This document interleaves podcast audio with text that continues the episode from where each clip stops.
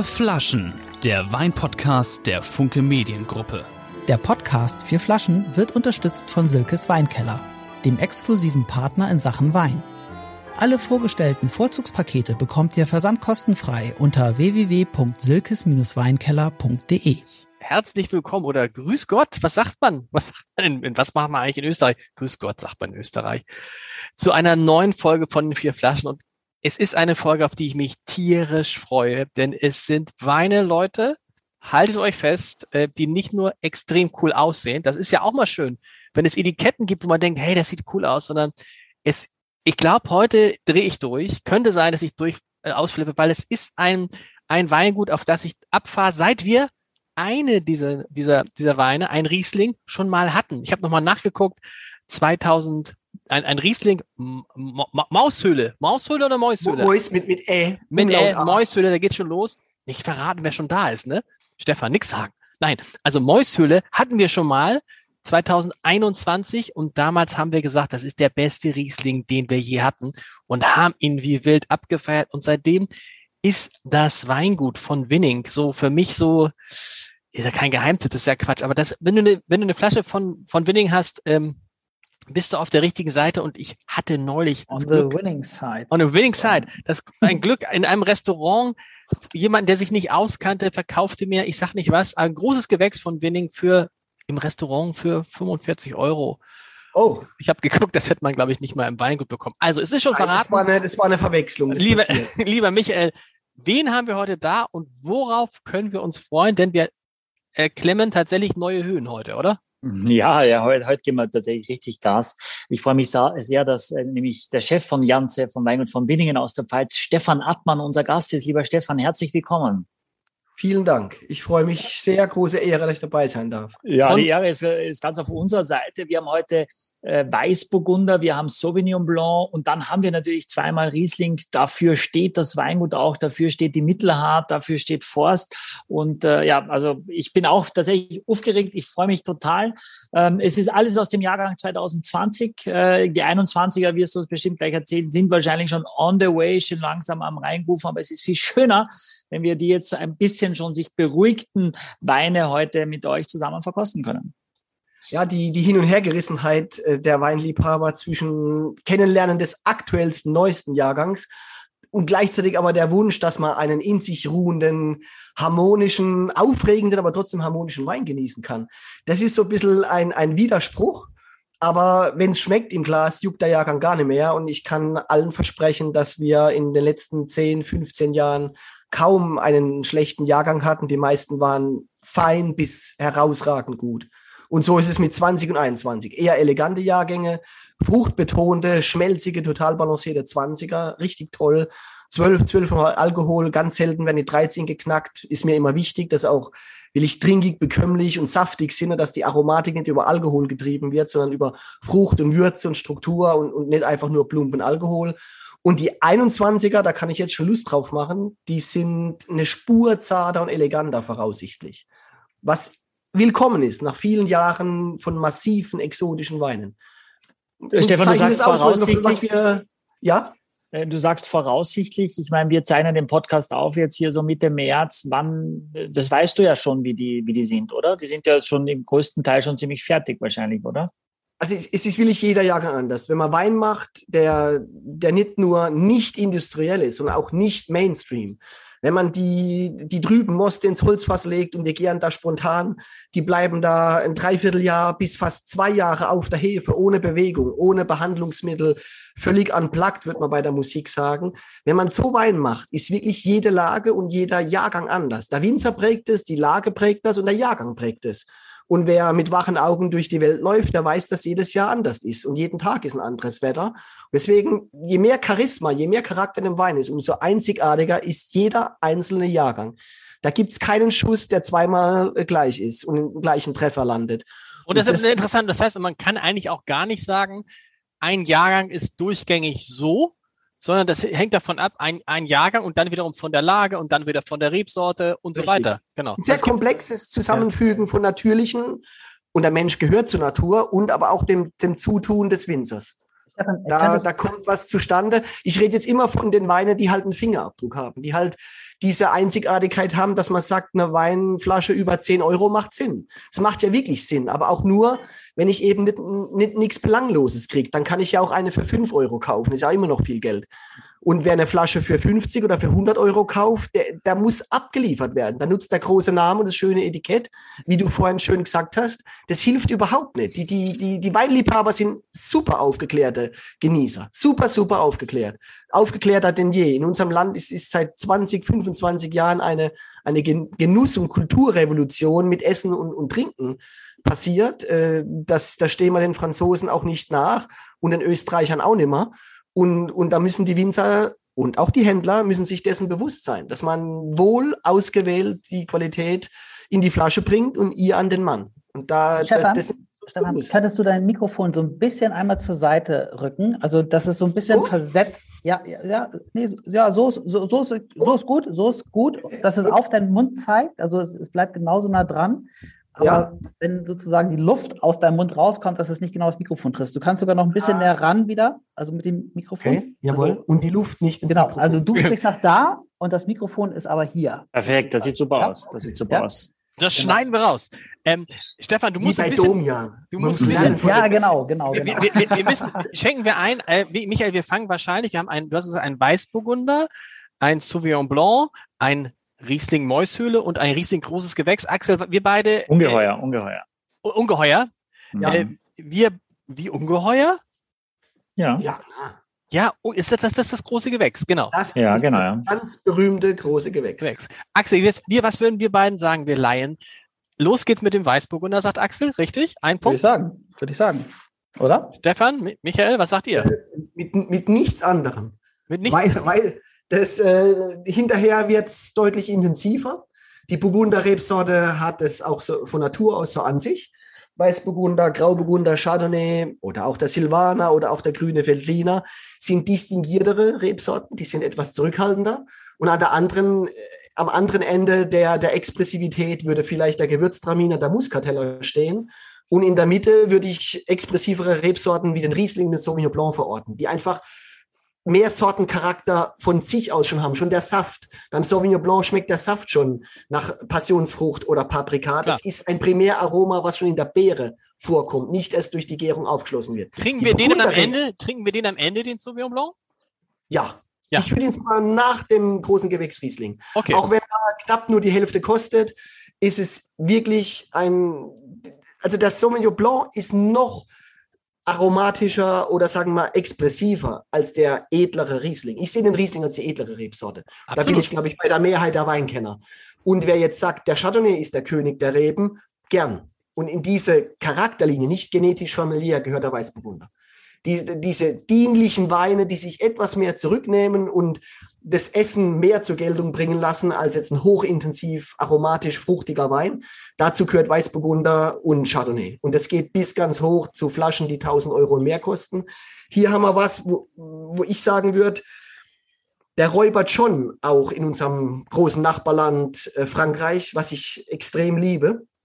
Der räubert schon, ist eine schöne Formulierung. Michael hätte ja, der räubert ein bisschen, weil wenn man jetzt ins Burgund fährt oder auch mal in Chablis ist, was da die Weine inzwischen kosten, es gibt Alternativen außerhalb von Frankreich und ich würde sagen, auch der Wein gehört dazu. Muss man, bevor ja wir, wir, wir, schenken ein, also wir, wir legen fest, Weißburgunder, Riesling Mäushöhle, äh, Riesling Ungeheuer, großes Gewächs und Sauvignon Blanc am Ende. So trinken wir es. Ja, bitte. Michael, Michael, einverstanden? Aber total einverstanden. Du musst einmal was sagen jetzt irgendwie zu euren doch ausgefallenen Etiketten, diesem charakteristischen W, diesem goldenen W zum Teil vor tür türkisem Hintergrund, weißem Hintergrund, grauem Hintergrund, blauem Hintergrund. Das ist, wie lange habt ihr das schon, dieses W? Dieses sehr charakteristische W? Ich wurde Geschäftsführer von von Winning 2007, da hießen wir noch Dr. Deinhardt. Und 70 Jahre davor hießen wir von Winning. Mhm. Und 20 Jahre nochmal zurück hießen wir Dr. Deinhardt. Also wir hießen unsere Geschichte erst mhm. Dr. Deinhardt, dann von Winning, dann wieder Dr. Deinhardt und jetzt wieder von Winning. Wie kommt, warum ist das? Warum ist das so? Warum war das so? Weil der, Fried, der Friedrich Steinhardt aus der Koblenzer äh, damals Weinhandeldynastie, da gab es den Sekt noch gar nicht, der kam im Jahre 1846 war, der erst, war das erste Etikett bei uns. 1849 gilt als offizielle Gründung. Fragt mich nicht warum, aber wir haben 1846er Etiketten Friedrich, also F. Deinhardt und exportiert nach Michigan. Da scheint es Verbindungen gegeben zu haben, alte zum jordanischen Gut woraus diese drei Weingüter, Bassermann, Jordan, Reichsrat von Buhl und Dr. Deinhardt später von Winning hervorgingen. Und diese Erbteilung, also das wurde 1711, kam das jordanische Gut zustande. Und diese Erbteilung war 1849 dann vollendet in drei Weingüter. Mhm. Und in der dritten Generation hat der Leopold von Winning, Hauptmann Leopold von Winning, die Auguste, äh, die Emma Deinhardt geheiratet. Und dann hießen wir Hauptmann von Winningsches Edelweingut. Mitbegründer, Gründungsmitglied des VDP, vielleicht der bedeutendste und strengste Weinbauverband der Welt. Wann war das? Wann war das? Das war 1907. Okay. Und der Leopold von Winning war auch nicht irgendwer, der war auch der erste Präsident der Sektion Pfalz. Es gab mhm. den Rheingau, es gab die Mosel und, und die Pfalz war da auch gleich mit dabei bei der Gründung. Und da war er der Präsident. Er hat den Deutschen Weinbauverband mitgegründet, den man heute nicht mehr so wahrnimmt, der damals regelrecht den Weinbau gerettet hat, als er am Boden lag. Da war, da war der, da waren die Weltkriege, da war der deutsch-französische Krieg, da war die Reblaus und, und die Peronospora. Also der Weinbau war durch Krankheiten und durch Kriege erodiert. Und der Deutsche Weinbauverband war mit gegründet, um das alles wieder ins Lot zu bringen, um den Winzern zu helfen, um den Bauern zu helfen. Und auch da war er der Präsident. Also der Leopold von Wiening war wirklich ein, ein, ein starker Typ und er fiel im Ersten Weltkrieg. Er war und, dann hat, und der hat offensichtlich dann, jetzt, jetzt rate ich, ja. der hat dann eine Tochter gehabt. Und äh, die, hat, die hat einen Deinhardt geheiratet und hieß das Ganze wieder Deinhardt? Er hatte, er hatte einen Sohn. Ein Sohn? Und den haben meine Mitarbeiter hier, die lange da sind, noch kennengelernt. Okay. Das war der Hasso von Winning und er hatte drei Enkelkinder, die Stefanie, der Heino und auch wieder ein Hasso. Und die Physiker und Pfarrer und Erziehungswissenschaftler, die haben mit uns dann aus dem Deinhardt wieder offiziell das Weingut von Winning eingetragen in, ins, ins, ins Buch. Und, Aber stopp, stopp, jetzt komme ich nicht mehr, jetzt komme ich nicht mehr nach. 1849 heißt es Deinhardt. 1907 genau, aus dem jordanischen Bücher vorgegangen. 1907 heißt es von Winning. Genau. Und da hast du gesagt, dann hieß es doch zwischendurch nochmal wieder Deinhardt. Wann hieß es denn wieder Deinhardt? 1900, 1918, 19, nach dem Ersten Weltkrieg. Okay. Der Hauptmann von Winning ist gefallen und, und seine, äh, seine Frau, die Witwe von Winning, hat verkauft an eine Weinhandelsfamilie aus Neustadt, die Familie Hoch, war zeitweise das größte Weinhandelshaus der Republik. Die haben riesige Mengen Wein in die Welt exportiert. Und damals nach dem Ersten Weltkrieg lief das auch noch wunderbar. Der Cut war dann der Zweite Weltkrieg. Dann war es rum, erstmal mit dem großen deutschen Weinexport. Wir ahnen warum. Und der, der, die Deinhardt, äh, die, die Witwe von Winning hat den Namen nicht hergegeben. Das hieß dann wieder Deinhardt. Ah, okay, gut. Und dann sind, und dann sind die Enkelkinder im 2007 darauf gekommen, wir nennen es wieder von Winning. Wir sind auf die Enkelkinder zugegangen. Ah, okay. Der, der Achim Niederberger hat das Weingut dann gekauft, nachdem er schon Bassermann Jordan und Reichsrat von Buhl 2002, 2005, 2007 hat er diese drei Weingüter wieder unter, der, unter einer Familie als Inhaber vereint, aber wir sind völlig getrennt. Eigener Charakter, eigener Stil, eigene Führung, eigene Weinberge. Wir teilen außer äh, einer gewissen Freundschaft miteinander fast nichts. Auch keine Geräte, keine Weinkelder. Es geht nicht und es macht auch keinen Sinn. Es sind drei wirklich charaktervolle, eigenständige Weingüter daraus hervorgegangen. Und äh, der, der Achim Niederberger hatte damals die Idee, äh, dass man von dem Namen Deinhardt wieder weggeht und die Idee, das von Winning wieder zu nennen, das haben wir hier im Büro geboren, weil wir haben überlegt, wie nennt man dann so ein Weingut? Und da kam man drauf, wir hießen ja mal von Winning und die Enkelkinder waren Kunde bei uns. Mhm. Stolze Kunde, das auch, weil das ist ja auch deren Familiengeschichte. Und die haben sich das dann alle gehört, was der Stefan Hartmann davor hat. Ich habe das erklärt. Ich möchte äh, wieder zurück an die Spitze des, des großen deutschen Weins. Da, da gab es ja schon äh, Dutzende und, und hunderte äh, Vorreiter, die schon in den 90er Jahren das große Gewächs wieder ins Leben gerufen haben. Und da waren wir ein bisschen, da waren wir mit dabei. Wir waren auch beim ersten großen Gewächs 1998 mit dabei. Das war das erste offizielle große Gewächs, was es wieder gab, nach der alten Klassifikation damals noch. Und da waren wir auch mit dabei mit meinem Vorgänger. Aber wir haben da jetzt nicht so die, die große Geige gespielt. Und da habe ich halt äh, gesagt, da, da muss man angreifen. Wenn man Weltklasse-Lagen hat, die die drei, vierhundert Jahre Geschichte dokumentiert im Hintergrund stehen, Forster Ungeheuer, die Lage gibt's paar hundert Jahre und, und Bismarcks Lieblingswein, gibt sogar einen Brief in unserem Schwesterweingut Buhl, äh, wo er sich bedankt für die Qualität äh, dieses Weins. Zu, Unge Unge Ungeheuer ist Bismarcks Ungeheuer. Lieblingswein gewesen? Ja, das gibt's schriftlich. Da gibt's einen Brief von okay. Bismarck an Reichsrat von Buhl, unser Schwesterweingut. Und es gibt äh, äh, dokumentiert, die, die Queen Victoria hat den Suezkanal eröffnet und hat, hat Forster Ungeheuer ausgeschenkt.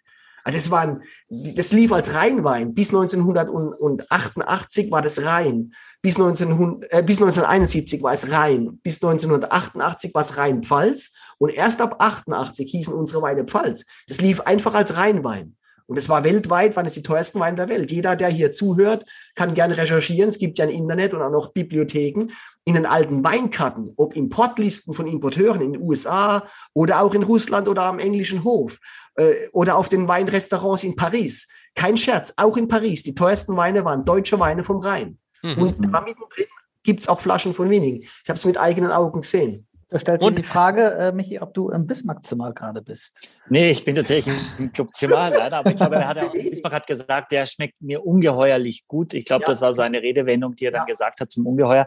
Ich würde so gerne den Weißburgunder mit euch probieren. Das ja, ist so spannend. Ich könnte, der Stefan hat so, also diese Geschichte mal zu verstehen. Und damit können natürlich alle unsere Hörer jetzt sofort mit diesem Wissen auch prahlen, weil sie genau die Geschichte wissen äh, von Winning Deinhardt ich achte die Geschichte, ja, aber mich deine, genau. Aber, aber, aber dieses, ne, aber dieses wo, wo ist der Deinhard? Damit habt ihr dann nichts zu tun. Aus ja. dieser Familie, die damals ja. ein, ein, Weinhandelshaus waren, kam der Friedrich Deinhard und hat die Auguste Jordan geheiratet. Aus okay, diesem berühmten jordanischen Gut. Insofern gibt es eine ja, 170, 180 Jahre alte äh, Verwandtschaft, ein Abzweig. Ja. Mhm. Michael, jetzt der Weißburgunder. Jetzt, Michael ist der ganz, Weißburgunder. Der Weißburgunder. Der, ich bin mhm. jetzt gespannt, äh, äh, was du sagst. Was du sagst. Also, ähm, was Stefan gesagt hat äh, mit diesem, äh, mit dem Bezug zu Burgund, das ist etwas, was man, äh, was glaube ich, was immer ein großes Kompliment ist für einen Winzer. Also wenn man das irgendwo sagt und sagt, boah, das schmeckt aber sehr burgundisch, zu einer Burgunderrebsorte in Deutschland, in Österreich, wie auch immer, dann ist das in der Regel, was der Winzer möchte. Und hier merkst du es in der Nase schon, dass die, das ist, ist es keine überbordernde Frucht, ja, äh, das ist es nicht. Es ist nicht auf, du, du hast, also ich habe schon ein bisschen Pfirsich, ein bisschen Birne, aber es ist nicht so in your face Weißburgunder von der Frucht her. Und das ist schon eine, eine, eine feine Zurückhaltung in der Nase und am Gaumen merkst du dann einen Druck, eine Salzigkeit, eine Eleganz, eine Seidigkeit, eine Unaufgeregtheit auch dabei. Ja. Also ich bin, der heißt, das wollte ich Stefan fragen, bevor die Jungs auch was dazu sagen, der heißt Royal. Das ist etwas, was der Nusikes Weinkeller hat oder gibt es allgemein den Royal auch bei euch und gibt es auch einen Weißburgunder ohne Royal? Und, und das ist ähm, gar nicht der Einstieg hier. Es gibt manchmal einen, einen Basis-Weißburgunder, der, der unter 10 Euro liegt. Da ist meistens noch unser altes Dr. Deinhardt-Etikett drauf. Das, das sind jetzt nicht die Weine, die jetzt weltweit äh, Furore machen. Das fängt hier bei Royal an, also in Anführungszeichen der königliche und geht dann, die nächste Stufe wäre Imperial, das ist dann der kaiserliche. Äh, das liegt daran, dass wir für Weißburgunder äh, vom VDP aus, nicht vom deutschen Weinrecht aus, nicht unbedingt immer die, die großen berühmten Lagenamen beim Weißburgunder verwenden dürfen. Das ist hier reserviert für Riesling hauptsächlich und in, in ganz speziellen Parzellen für den Pinot Noir, für den Spätburgunder. Und das ist auch völlig in Ordnung und äh, es kommt auf die Qualität an und wir haben uns bei Weißburgunder, bei Chardonnay sind wir immer komplett radikal ausverkauft. Da haben wir uns halt auch einen Namen gemacht ohne Lagename. Auch selbst wenn eine Lage dahinter steckt, äh, es ist halt, hat halt auch politische oder strategische Gründe, dass man halt sagt, man setzt hier mehr auf den Riesling. Äh, Gerade egal, wie viel, was, wie viel, was macht ihr, wenn ihr jetzt auf dem Riesling, wie viel Prozent eurer Weine sind Rieslinge? 80. Es ist 80 halt Prozent, okay. Es ist halt ein Statement. Ne? Also ja. wenn man von wenig so als Sauvignon Blanc Weingut wahrnimmt, wir exportieren sogar äh, Sauvignon Blanc äh, riesige Mengen in die Schweiz, auch nach Österreich. Wir exportieren nach Neuseeland, wir, in die USA zigtausend Flaschen Sauvignon Blanc. Und oft, heutzutage wird oft gesagt, ja, von Wiening das Sauvignon Blanc Weingut. Wir haben in unserer Eigentumsrebfläche 80 Prozent Riesling. Und wir haben über 10 Hektar großes Gewächs, also über ein Fünftel der ganzen Rebfläche. Wir haben rund 50 Hektar Eigentum, sind äh, als großes Gewächs klassifiziert. Und nicht irgendwelche Namen, sondern Deidesheimer Kalkofen, Deidesheimer Langenmorgen, Deidesheimer Kieselberg, wir haben Forster, Jesuitengarten, Ungeheuer, Kirchenstück, Pechstein. Also das sind Rupertsberger Reiterpfad, das sind namhafte Namen, die man seit Hunderten von Jahren auf der Payroll hat, ja. Kirchenstück. Kirchenstück, ist es nicht, war das nicht der Wein? Müssen wir das jetzt, äh, Stefan, erzählen? Da müssen wir dir ja. erzählen. Kirchenstück, äh, das kann Michael am besten erzählen. Oder Axel, willst du es erzählen? Haben wir schon mal ausgeschenkt. Eine ganz tolle Flasche aus dem Jahr. Michael, du erzählst es. 96 äh, Kirchenstück. Und zwar hat äh, Lars mich angerufen und gesagt, äh, wir haben die Chance jetzt mit Luisa Neubauer einen Podcast aufzuzeichnen, äh, du musst in einer Stunde da sein. Und dann habe ich äh, recherchiert, sie ist 96 geboren. Und dann Jawohl. hatte ich tatsächlich einen 96er Kirchenstück von von Buhl äh, noch Jawohl. im Keller hier bei uns im Club. Und den haben wir aufgemacht. Und der Wein war für mich wirklich fantastisch. gut. Er hat gemacht, wie es vorher von Lars, ja. na, schmeckt dir der Wein, Luisa? Hat der Luisa dann gesagt, nee. Und ich kann es auch verstehen, wenn du Anfang Mitte 20 bist und nicht so ja. viel mit Wein am Hut hast, wie viele vielleicht unserer Hörer, die sich aber jetzt natürlich mittlerweile so super entwickelt haben, dass sie auch schon Pro sind, ähm, dann sagst du vielleicht auch, war, war gar nicht so gut. Aber mir hat es schon so ein bisschen leid getan, weil A war es meine letzte Flasche, B war der Wein einfach wirklich fantastisch. Also 96 in einem super Zustand, eine, eine, eine Jugendlichkeit nicht, aber eben auch noch keine Reife. Also wirklich schön, die Säure stand da wie eine Eins. Äh, da hatten wir also schon mal den Kirchenstück. Aber ich, wir, wir, wir driften ab, wir, haben, wir müssen über den Weißburgunder sprechen. Äh, und Axel muss mal was sagen, wie er den Weißburgunder findet. Das ist ganz wichtig jetzt. Axel, pack aus. Ja, ich kann das, ich, also als ich dran gerochen habe, dachte ich, oh, der ist auf jeden Fall trocken. Also wieso kann ich das schon riechen, dass ein Wein super trocken ist? Oder ich ist glaube, unsere Nase ist in, in einem gewissen Ausmaß in der Lage, auch Zucker zu riechen. Und wir sind ja äh, evolutionsbedingt, müsst, müssen wir ja in der Lage sein, zwischen gut und böse und zwischen dienlich und weniger optimal zu unterscheiden. Und äh, die Zuckergeschichte in der Menschheit ist extrem kurz. Äh, und wir waren natürlich ganz arg, hatten wir Antennen für, für süße Dinge, weil das war, das war der, der Booster für, für unsere Vitamine und Gesundheit und Energie. Äh, wenn man mal ein Stück Fleisch erjagt hat, war das das Eiweiß. Das hat uns vielleicht noch mehr gekickt, vor allen Dingen vom Grill. Ich glaube, deswegen grillen Menschen auch gern, weil das so Urinstinkte in unserem, in unserem tiefen äh, Geruchs- und Geschmacksgedächtnis der Menschheit, nicht von einem Individuum. Ich glaube, das ist in uns allen abgespeichert, geröstetes Fleisch oder auch Früchte. Und wenn ein Wein süß riecht, aber nicht zuckrig ist, das ist besonders faszinierend. Und ich glaube ein bisschen im Weißburgunder, wir werden nachher dann bei, bei Riesling und Sauvignon Blanc das noch stärker erleben, dass da eine Extraktsüße drin ist und nicht Zucker. Aber wir riechen mhm. eine besonders edle Art von nicht zuckriger Süße. Äh, der, der Franzose sagt auch gern Sucrosité und das sagt er zu knochentrockenen Weinen, die aber einen unheimlichen Schmelz haben, speziell Chardonnay. Da habe ich schon vor 20 Jahren, wenn ich die Weingüter besucht habe, immer wieder gehört, ah, la Sucrosité. Das ist diese Extraktsüße, die die besseren und vor allen Dingen die großen Weine unter anderem auszeichnet. Es kommt natürlich auch noch Komplexität, Vielschichtigkeit, das nicht einfach banal ist, Langlebigkeit, Intensität, lange am Gaumen, langer Abgang, einzigartiger Fingerabdruck. All das erwarten wir, wenn wir Geld hinlatzen für Wein. Ich sag mal, mehr als euch, fünf Euro. Genau. Und was ist ja bei euch, das ist ja sozusagen, hast, du hast gesagt, früher waren eure Weine, wir trinken den Weißburgunder einfach weiter dabei. Früher waren eure Weine mit die teuersten der Welt. Ihr seid ja auf dem Weg wieder, ne? Die Deutschen, ne? Also ihr seid ja auf ja. dem Weg wieder dahin zurück, ne? Äh, Axel, darüber müssen wir sprechen. Von Winning ist halt, ist, ist, das jetzt, der Weißburgunder ist dann sowas, was man sich, wo man reinkommen kann, Michael, ne, oder? Der kostet dann äh, unter 20 mh. Euro. Deutlich. Ja, kostet unter, genau, ja, also kostet jetzt, glaube ich, bei unserem Partner 15,90. Mhm. Äh, aber ich finde, das ist auch, du merkst auch gleich, dass das schon, du merkst das ist schon viel Wein. Ja, klar. Das ist schon ja. viel Wein. Das ist also ein Einstiegswein, der aber wirklich was hergibt. Ich mag das Gaumengefühl auch. Axel, darüber haben wir noch gar nicht gesprochen im Mund. Du hast, du sagst, du riechst die Süße. Wie findest du es denn im Mund dann? Ja, mir ist ja natürlich zu trocken. Äh, aber äh, ne, also äh, Stefan, dafür, dazu musst du wissen, ich, ich bin so ein, so ein süßer Weintrinker. Jawohl. Ähm, das ist, äh, also ist nichts gegen den Wein. Ich glaube, dass, also, ne, das ist bestimmt ein sehr ernsthafter Wein, der, äh, der, der bestimmt ganz toll ist, aber mir wäre er zu trocken. Hm. Ich kann dann alle. Aber alle sehr, also ganz trocken ist er, ist er nicht. Nee, ich, ich denke, die Gärung, wenn die Winzer von trocken sprechen oder dass die Gärung durch ist, man sagt, der Wein ist durchgegoren oder kurz ausgedrückt, der Wein ist durch. So reden die Winzer miteinander, wenn, wenn fertig ist mit der Gärung. Und da bleibt natürlicherweise schon mal unvergehrbarer Zucker, wird mhm. Arabinose genannt. Und dann gibt's auch vergehrbaren Zucker, der einfach nicht mehr verwertbar ist. Gerade wenn Fructose übrig bleibt und keine Glucose mehr da ist. In, in, in den Trauben ist Fructose und Glucose im Saft. Und die Glucose kann die Hefe besser verarbeiten und manchmal bleibt ein, Fructoserest. Und es ist auch der, der fruchtiger tatsächlich, das, die heißt zu Recht so, es ist auch der fruchtigere, edlere Zucker. Und wenn da ein, zwei, drei Gramm drin sind, spricht man immer noch von ziemlich trocken. Und bis neun Gramm pro Liter, also weit jenseits von diesem Wein, äh, ist gesetzlich immer noch trocken. Mhm. Und, und auch wenn man denkt, ja, die Franzosen haben nur trockene Weine, da kann man durchs Burgund gehen und die, und die Messanalyse anwerfen. Oder auch spanische Rotweine, die haben oft ein paar Gramm Zucker.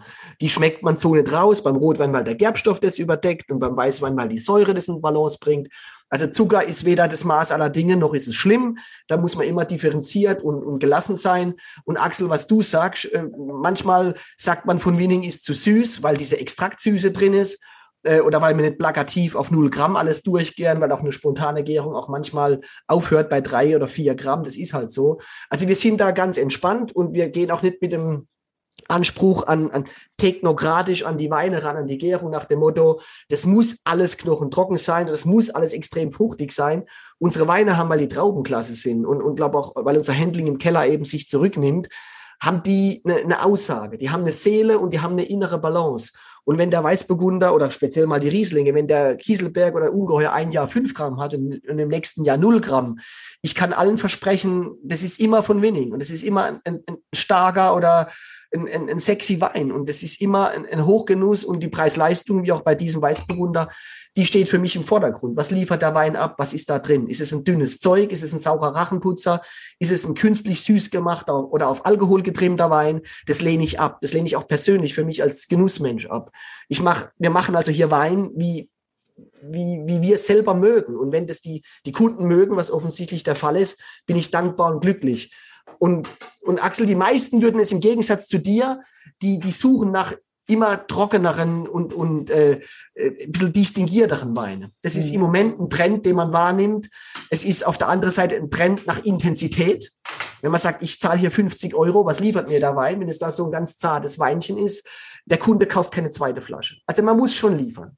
Also, aber was meinst du ich, ich bin jetzt kein also, Porsche-Fahrer, aber wenn ich einen Porsche kaufe, äh, der muss auch beschleunigen. Da erwartet man dann auch, dass, dass es auch ein Sportwagen ist und nicht nur die Hülle. Und also wenn ich für einen Wein 20, 30 Euro zahle, muss was, was, was meinst du mit Intensität? Äh, Aroma, Aroma-Intensität. Ob das jetzt äh, wie, wie Michael sagt, das ist, ob das jetzt Würze ist oder, oder Struktur, Salzigkeit, Mineralität, äh, ob das Extrakt. wie jetzt bei dem Sauvignon leichter Eisenkraut, Verbene, ich habe oder oder Minze, sagt mir, was es ist. Man kann drüber diskutieren, jeder schmeckt es auch anders. Da ist so ein, so ein Edelkraut drin oder oder oder so ein Hauch Waldmeister. Äh, jeder kann da reininterpretieren, was man will, aber diese Vielschichtigkeit und diese Intensität gibt unserem Gaumen, unserer Nase, unserem Gehirn einen, einen gewissen Erlebniswert. Und in, dem Moment, und in dem Moment, wo es süß ist, ist es oft halt einfach nur süß. Wenn, wenn es nur süß ist, ist es nicht wertvoll. So sehe ich es. Und die großen Süßweine dieser Welt, die packen ja richtig auch mit Aromen aus. Ach du liebe Zeit haben die Frucht. Ob das Chateau Yquem ist äh, oder, oder ein, eine Trockenbeere auslese von der Mosel. Liebe Zeit. Da, da, ist, da ist richtig was los im Glas. Das ist kann, kann es denn, kann es denn äh, ähm, auch gleichzeitig elegant und intensiv sein? Oder schließt sich das? Das ist eine Wahnsinnsfrage. Ich weiß nicht, warum du die aufgabelst, weil es ist mein Lieblingsthema. Ohne Quatsch. Okay. Die nehmen wir einfach mal jetzt einen kalifornischen Chardonnay, die gibt es ja auch günstig im Supermarkt. Äh, die haben 15 Alkohol, die haben Schlachtschiffkörper. Äh, Wenn es Musik wäre, das wäre unheimlich laut.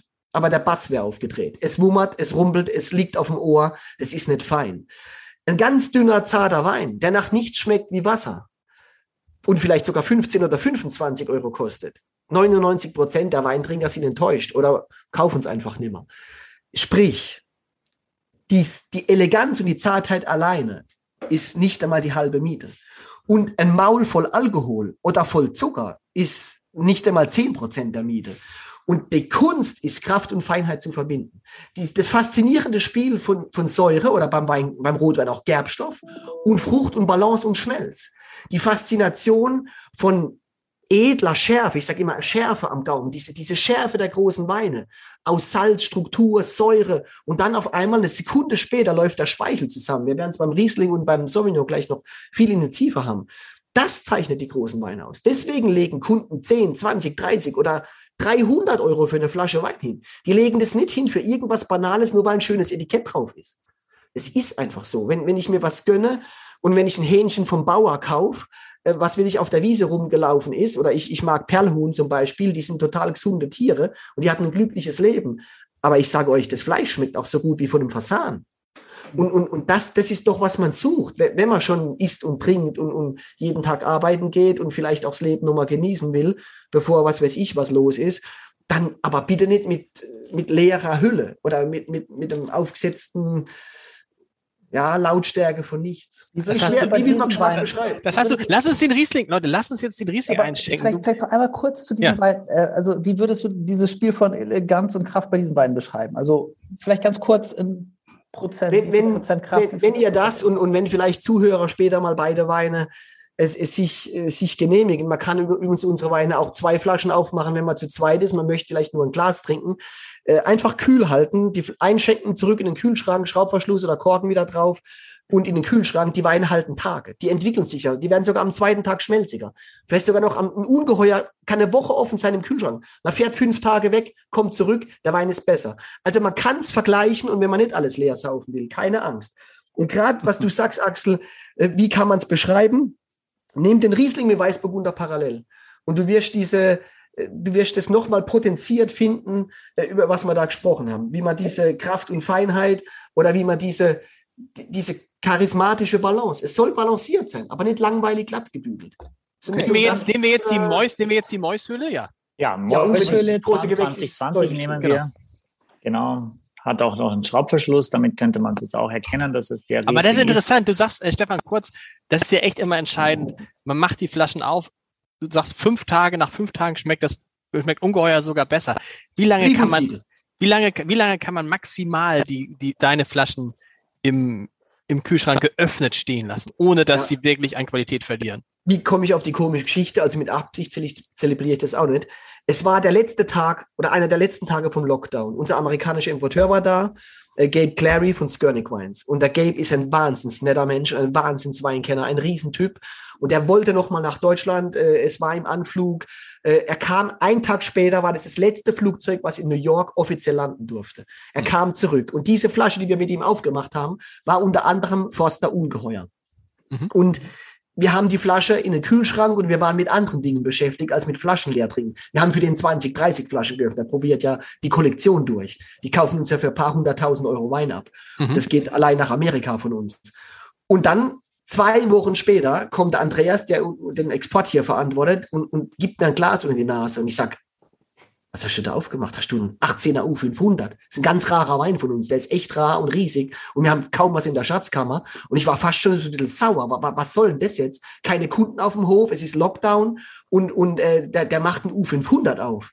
Da hat gesagt, Stefan, nein, das ist das, was wir vor zwei Wochen für ein Gabe aufgemacht haben. Wirklich, der Wein war riesig. Der Wein war riesig. Zwei Wochen im Kühlschrank offen. Und da hat quält vielleicht die Hälfte der Flasche. Vielleicht nicht mhm. einmal. Mhm also da, das hat mir wieder gezeigt, unsere Weine können altern. Wenn da Korken drauf bleibt und man legt sich das fünf oder zehn Jahre in den Keller, ja, wenn es gut gelagert ist und der Korken ist in Ordnung, dann wird das Ding größer. Nicht die Mäushöhle, nicht zehn Jahre lang, aber das Ungeheuer wird besser. Da kommen neue Facetten hinzu. Und das ist auch etwas, was einen großen oder einen, einen, überragenden Wein auszeichnen sollte. Der kann mit dir auf eine Lebensreise gehen. Wenn du zwölf Flaschen kaufst, kannst du sechs oder 18 Jahre mit dem Wein äh, durch dein Weinleben sausen und machst halt einmal oder alle zwei Jahre eine auf. Und ich verspreche, äh, da kommt auch was. Und für einen Wein, äh, der, der gegen 40 Euro tendiert pro Flasche, sollte man es auch erwarten. Das, das muss einfach auch drin sein. Und die Mäushülle, probieren wir jetzt aus. Kann man das Jawohl. sagen? Wir haben es damals gesagt. Das ist sozusagen, das war damals der beste Riesling. Ich bin gespannt, ob es immer noch gilt oder ob er gleich geschlagen wird. Ähm, ähm, man kann aber, glaube ich, sagen, aus meiner Erinnerung heraus und auch jetzt, wo ich es wieder geschmeckt habe, das ist so ein Riesling auch durchaus für Leute, die keine, die immer von sich behaupten, sie mögen keinen Riesling, oder? Das ist ein Riesling, den man, ja. oder nicht? Man sagt es unseren Rieslingen ja gern nach. Ich habe auch einige Kunden, die das sagen. Ich erlebe es immer wieder.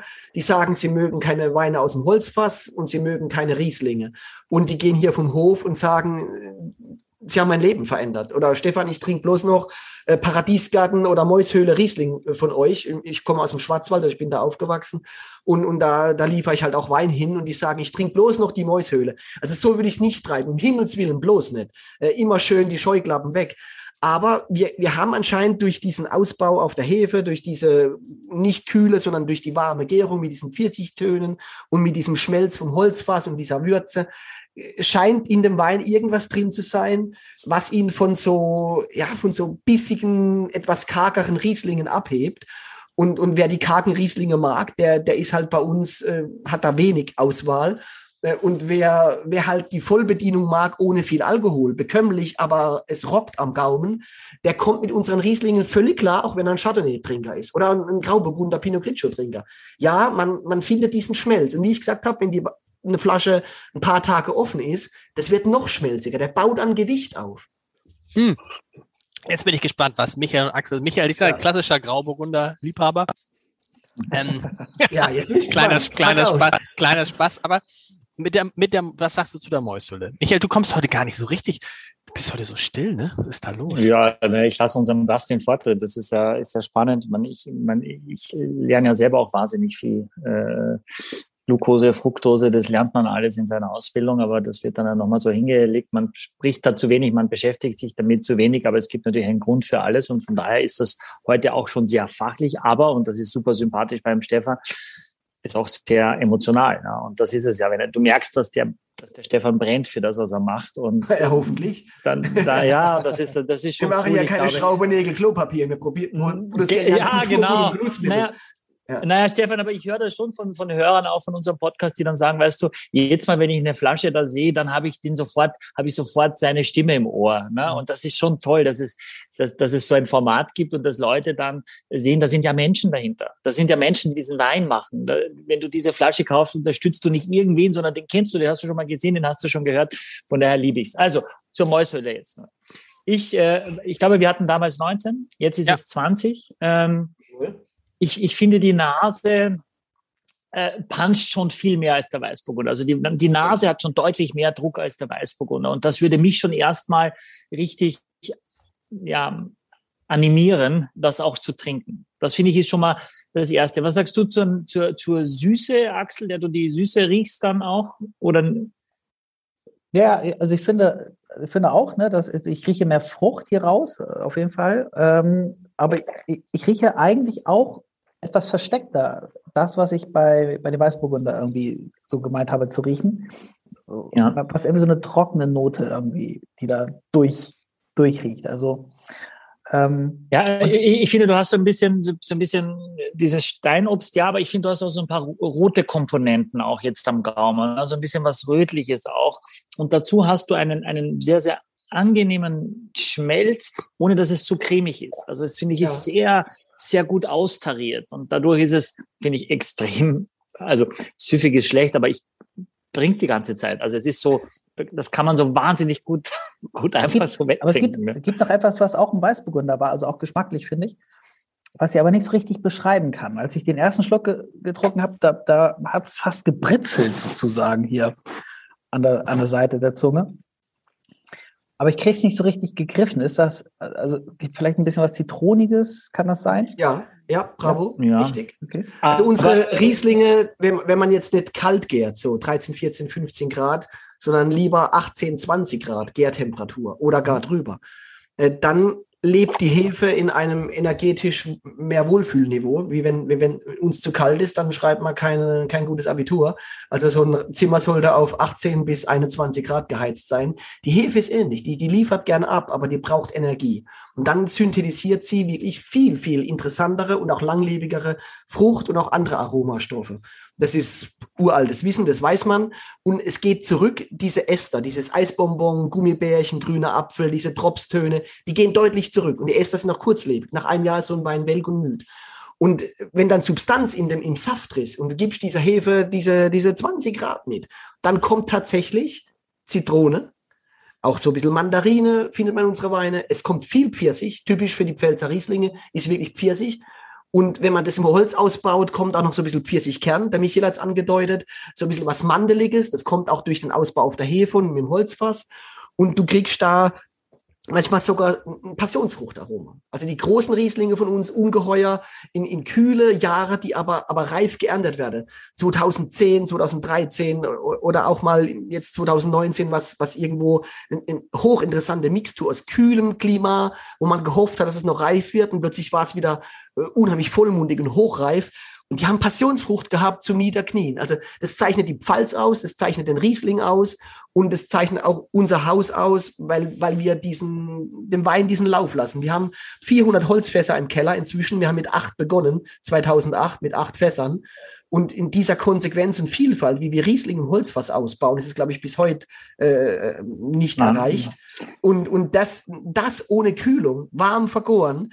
Äh, und dann wundert dann muss es einem nicht wundern, wenn der Axel sagt, da ist Zitrone drin und vielleicht aber noch was anderes. Das ist diese Vielschichtigkeit. Und der Riesling muss mehr Säure haben. Um Himmels Willen, wenn der Riesling weniger Säure hat oder flacher oder, oder anschmiegsamer ist als ein Grauburgunder oder als ein Weißburgunder, dann haben wir was falsch gemacht. Ein Riesling-Trinker oder jemand, der das kennenlernen möchte, der möchte auch äh, wirklich diesen, äh, diesen Sportwagen um die Kurve fahren. Das muss sein. Diese also er muss auch, das heißt, der Riesling muss auch so ein bisschen anecken was ja der Grauburgunder... Äh, in positive Anlegung. In positiven Ecken, nee, genau. Wenn ihr das merkt, ihr trinkt es, und der Axel hat es auch schön beschrieben, auf einmal kommt dann so ein, äh, so ein Peak am Gaumen, ja, das ist die Säure. Und auf einmal, Sekunde später, schmelzt. Speichelfluss, nächster Schluck. Michael hat's gesagt, du willst trinken. Wie ein Salat. Ein Salat hat ja Essigsäure und eine gute Salatvinaigrette hat oft viel Zucker. Oder ein, ein, toller Koch macht da ein bisschen Mangomark rein oder, oder Marillemarmelade, irgendwas an, an, oder ein Hauch Senf wieder für die Schärfe und die Struktur. Und wenn ihr das habt beim Wein, dieses Miteinander von, von Gegensätzen, dann möchte man trinken. Auf einmal ist das unheimlich appetitanregend. Ja. Und auf einmal möchte man essen. Und da kann man auch mal Feierabend machen und die Seele baumeln lassen. E, e, ehrlich, darum geht's.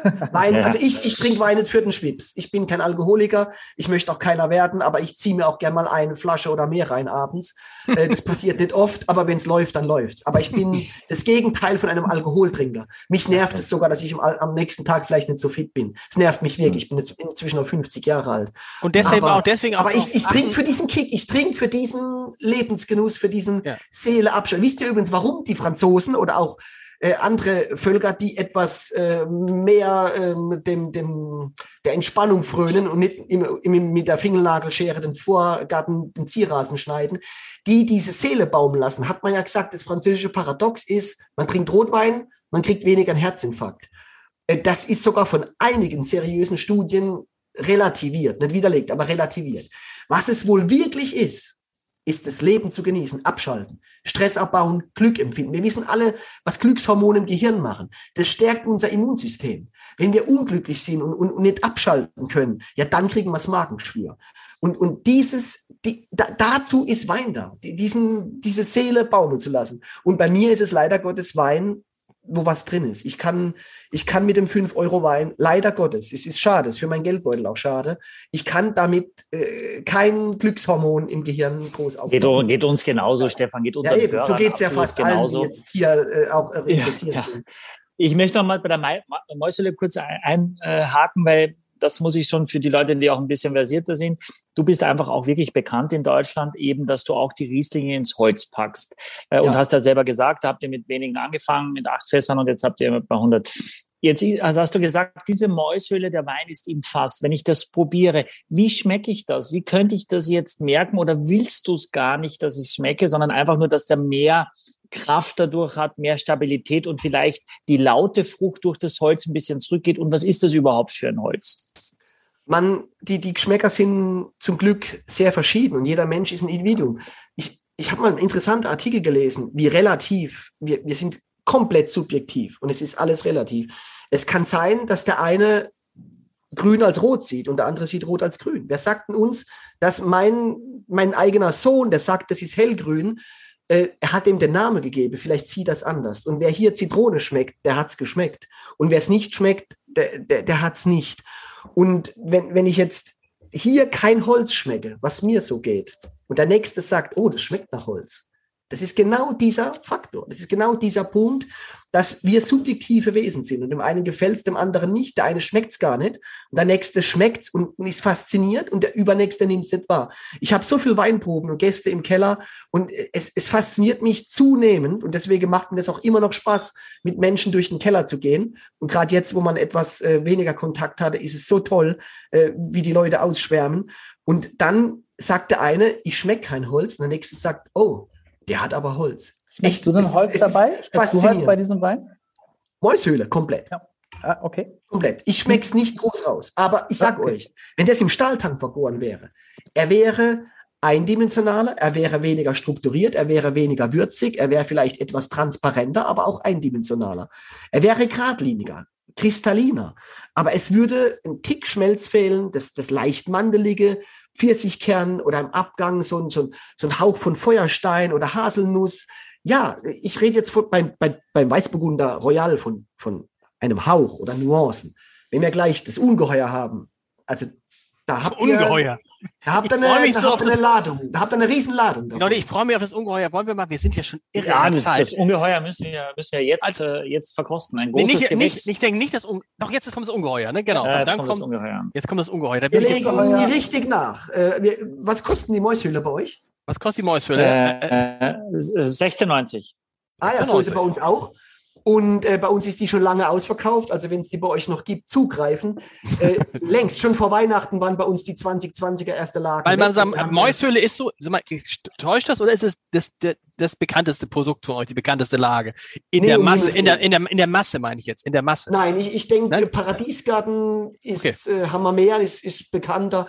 Ist, der eine kennt das, der andere kennt den, weil wir haben eben toll, dass man hier in der Pfalz an, an der Mittelhart diese Lagen erhalten hat, diese Lagennamen, auch 1971 nicht alles über einen Kamm geschert hat. Wir haben in, in, in Deidesheim neun namhafte Lagen. Äh, viele Orte bekamen nach der, nach der 71er Weingesetzgebung nur noch zwei Einzellagen und so weiter. Das revidiert man aber inzwischen wieder. Es werden wieder die alten Lagennamen ausgegraben, auch hochoffiziell äh, weinrechtlich erlaubt. Zu Recht. Jetzt, auch. jetzt großes Gewächs. Michael, wenn ein Weingut von, äh, wenn 20 Prozent eines Weinguts große Lagen sind, ist das viel, oder?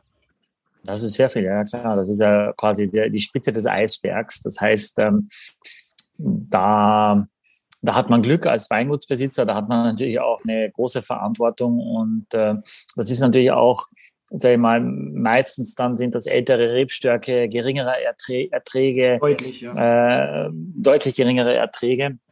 Und du hast natürlich, wenn du, wenn du viele äh, große Gewächslagen hast, also als Winzer immer auch die Herausforderung, dass es dir gelingt, dass auch jede Stilistik jeder einzelnen Lage klar zu erkennen ist. Das ist gar nicht so einfach, ja. dass du also wirklich sagst, okay, das ist Ungeheuer, das ist Kirchenstück, das ist Hohenmorgen, das ist Langenmorgen. Ähm, und das ist Pechstein und das ist keine Ahnung, was, was es noch alles gibt.